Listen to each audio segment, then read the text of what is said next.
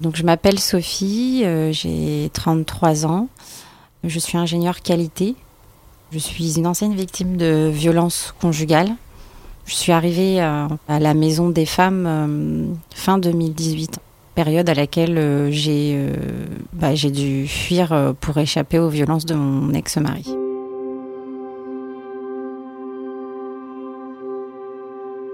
Réparer les violences. Un podcast en immersion à la Maison des femmes de Saint-Denis. Épisode 3. Une question de survie. J'ai rencontré euh, mon mari euh, six mois avant qu'on se marie. Au tout début, ça se passait bien. euh, Il y a des hauts et des bas comme dans toute relation. Vers la fin de la première année de mariage, il y a eu un moment de basculement où en fait euh, son comportement a complètement changé. J'ai découvert son vrai visage une fois mariée. Moi, je travaillais, je rentrais le soir, il me rabaissait avec euh, des propos assez, euh, assez, assez violents. T'es qu'une merde, va te suicider, tu viens d'une famille de putes, tes tantes sont des putes. Et avec une psychologie inversée en fait. Pour vous donner un petit exemple, quand il m'insultait ou quand il faisait quelque chose et que je lui répétais les mots, même dans la minute, hein. non mais je t'ai jamais dit ça, mais t'es folle, mais t'es parano.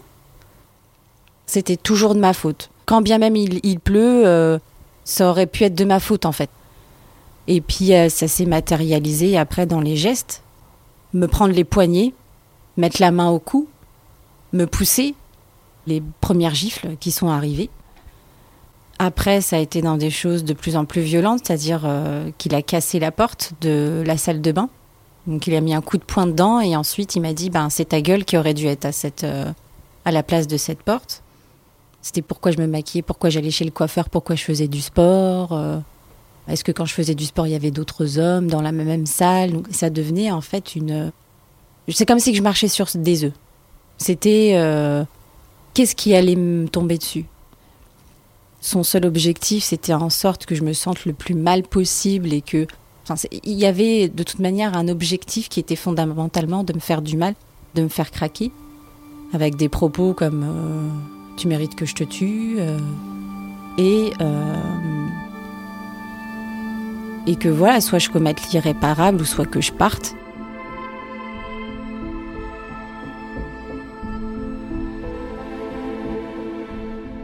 J'étais devenue un cadavre.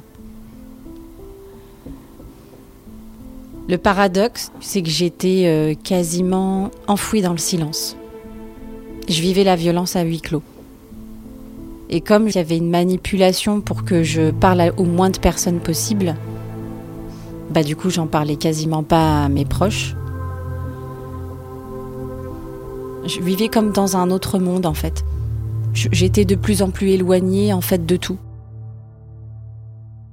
Donc où j'allais finir euh, par me faire du mal à moi-même, ou tellement il me poussait à bout et où il me provoquait, dans l'autre sens aussi, j'aurais pu très bien euh, commettre des actes de violence.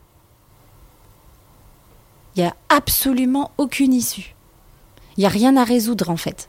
Je comprends qu'au tout début, on, on essaie de se convaincre qu'on peut améliorer, qu'on fait des efforts, mais non, c'est juste impossible. Il n'y a pas d'issue que de fuir, que de partir, parce que ce genre de personne ne changera jamais en plus. Elle sera ou dans le déni ou à se victimiser.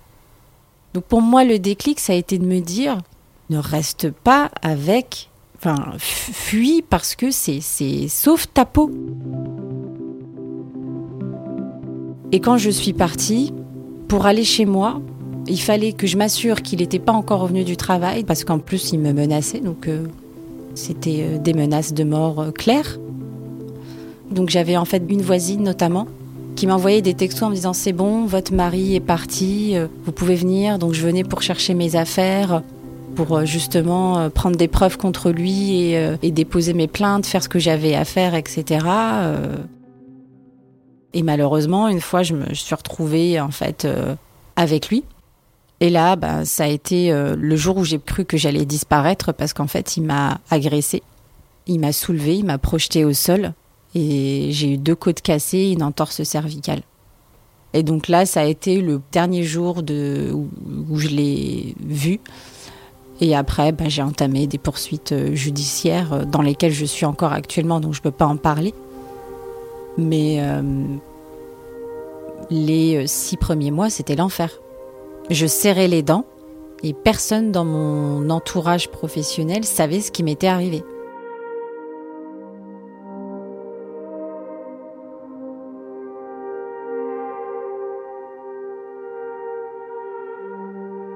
J'étais dans une détresse psychologique telle à l'époque que j'avais besoin de soutien.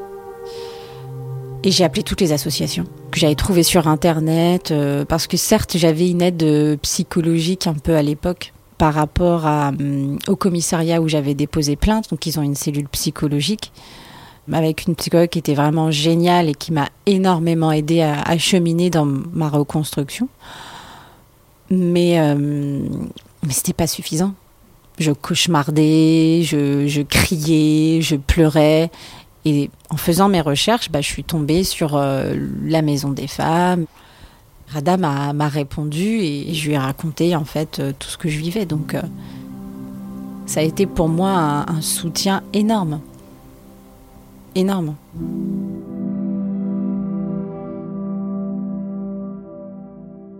Après avoir vécu ce genre de situation, on va avoir une baisse de l'estime de nous-mêmes. Être accompagné, c'est très important. C'est par la prise de conscience en étant aidé, petit à petit, on chemine sur qu'est-ce que je veux pour moi, pour mes enfants, pour mon avenir, qu'on peut prendre conscience petit à petit et se faire du bien. Qu'est-ce qui est mieux pour moi en fait? La priorité dans une vie, c'est soi-même, c'est la personne avec laquelle on va vivre jusqu'à la mort, c'est nous-mêmes. Donc il faut se prioriser un maximum. Mais toi, est-ce que déjà tu as travaillé un peu avec les pinces et tu vas essayer Tu peux essayer ça Oui, oui, oui, ça va. ça va. Oui, vous m'entendez? Ok. Je m'appelle Angélique, j'ai 29 ans et j'ai été séquestrée pendant trois jours par mon conjoint, violée et torturée. Lundi, quand il m'a relâchée pour aller au travail, euh, je suis allée à la police. Et mon ami a fait des recherches euh, pour me trouver une, très bonne avocate spécialisée dans les violences faites aux femmes. Les événements sont très récents. il y a eu une enquête faite par la police pour l'instant, il est incarcéré. Ça peut être long, ça peut prendre euh, des mois, comme un an, voire deux. Pour l'instant, je suis en attente. Et euh, mon avocate m'a conseillé la Maison des femmes. Et j'ai choisi cet atelier qui s'appelle Estime de soi, le lundi à 10h. On y fait euh, des choses créatives, comme des bijoux avec des perles. On peut dessiner, créer des choses euh, avec mon imagination. C'est quelque chose qui me plaît, qui me fait du bien. Ça me permet de me concentrer, de penser à autre chose. J'aime tout ce qui est minutieux, euh, joli. Je me fais des petits bijoux, je, m'offre des petits cadeaux en fait que je fabrique moi-même. Donc c'est euh, ça apporte une satisfaction en fait. Ça fait du bien.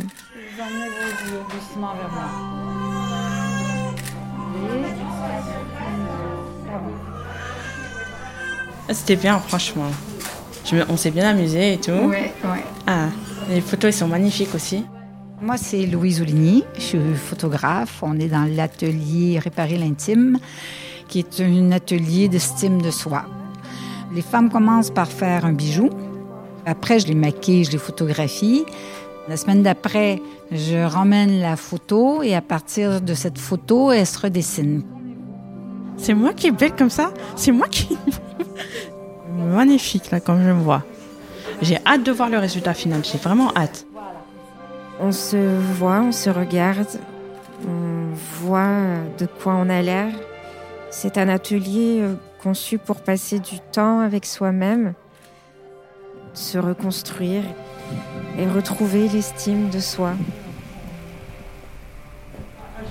Eh mais ça va, t'as hyper avancé. je m'en sors. Et par contre, il ne faut pas que tu Alors bonjour, moi je suis Clémentine Dupont-Avis et donc j'anime euh, tous les lundis matins euh, cet atelier avec euh, Louise Olini. Les femmes qui viennent ici, elles en sont toutes à des mm, moments différents du travail qu'elles font ici.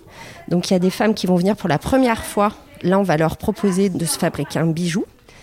Et puis il y en a d'autres qui vont dessiner d'après leurs photos et parfois même de pas se représenter elles-mêmes, mais d'aller tout à fait au-delà et de, faire des choses beaucoup plus euh, symboliques dans ce qu'elles ont envie de raconter. Moi, j'accompagne chaque femme dans ce qu'elle est, dans son parcours, dans ce qu'elle a envie de me dire. Elles ne sont pas obligées de parler, mais souvent quand même, elles, racontent. Il y a beaucoup de femmes qui ne souhaitent pas repartir avec leurs bijoux parce qu'elles ont peur qu'on leur vole ou qu'on leur... Euh, voilà, parce qu'elles sont dans des situations compliquées. Et donc moi, je suis la gardienne des bijoux. Ces bijoux, je les prends avec moi et ces dessins parce que ici, il n'y a pas beaucoup de place à la Maison des Femmes et je veux surtout pas, c'est extrêmement important, que ce qui est fait ici ne soit pas euh, perdu. Ces bijoux ne m'appartiennent pas, ce sont les leurs et je leur rends euh, quand elles le veulent. Ça, c'est Un bijou, souvent, peut être un gris-gris, ça peut être quelque chose euh, qu'on garde, qui rassure. Un bijou aussi, ça se transmet. Et ici, en plus, elle se fabrique, ce bijou. Et moi, je pense que faire et voir qu'on est capable de faire, quand dans sa vie, il y a beaucoup de choses qui ont été détruites, je pense que c'est un premier pas vers, en fait, je suis capable.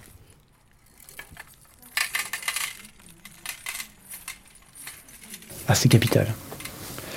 Euh, c'est capital, vraiment. Et bon, je ne compte plus le nombre de euh, d'idées préconçues que j'ai dû balayer en travaillant à la Maison des Femmes. Et euh, parmi celles-ci, euh, j'avais une idée particulièrement très positive de l'art-thérapie, sauf que en fait, l'expérience de mes patientes, c'est exactement le contraire. C'est les ateliers qui sont plébiscités. Parce que c'est une autre façon d'exprimer. Quand on Certaines ne peuvent plus exprimer verbalement parce que ça fait trop longtemps dans leur vie qu'on leur a dit tais-toi. Il y a une blague de collège qui dit ça. On me l'a dit tellement souvent que j'ai cru que je m'appelais tais-toi. Et eh bien c'est ça. À travers ça, le dessin, la fabrication de bijoux, elles arrivent à exprimer des trucs. Le plaisir et le loisir d'avoir un corps au travers de la danse, par exemple. Trouver le chemin de l'émotion jusqu'au verbe au travers du théâtre. Et puis au travers euh, d'une méthode proche du karaté, elles peuvent apprendre à faire quelque chose avec cette agressivité. Donc il est bon qu'on rappelle qu'elle est légitime.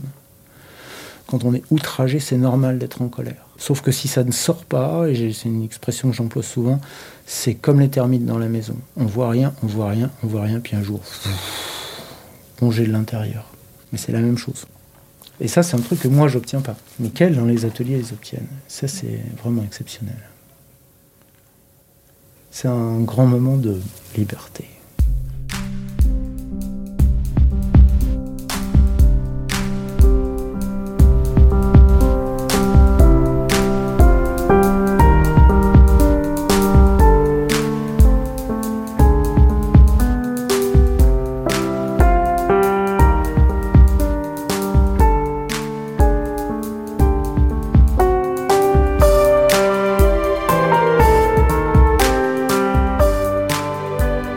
Sur euh, le plan de ma reconstruction, oui, je vais mieux aujourd'hui. C'est sûr que je ne suis pas la femme euh, que vous voyez aujourd'hui telle que j'étais il y a deux ans. Par contre, c'est un cheminement, un travail au quotidien. Vous avez ces, traumas qui vous poursuivent, le passé qui vous poursuit et ça modifie vos pans de vie euh, sur tous les plans en fait, même la manière dont vous mangez le rapport que vous pouvez avoir aux autres, la sensibilité en fait. Je pense beaucoup à, l'anxiété, au stress, aux angoisses, aux cauchemars qu'on a au quotidien qui sont vraiment, si on les traite pas, que n'importe quelle victime va traîner et elle va les traîner dans ses futures relations. Et je dirais que ce qui est important, c'est de se faire accompagner, mais de se faire accompagner par des professionnels sur le plan médical, sur le plan psychologique. La Maison des Femmes m'a accompagnée surtout, on va dire, pendant la première année sur le volet purement psychologique, etc. Et après, donc, euh, quand je me suis sentie mieux, bah, j'ai pu prendre part à d'autres méthodes.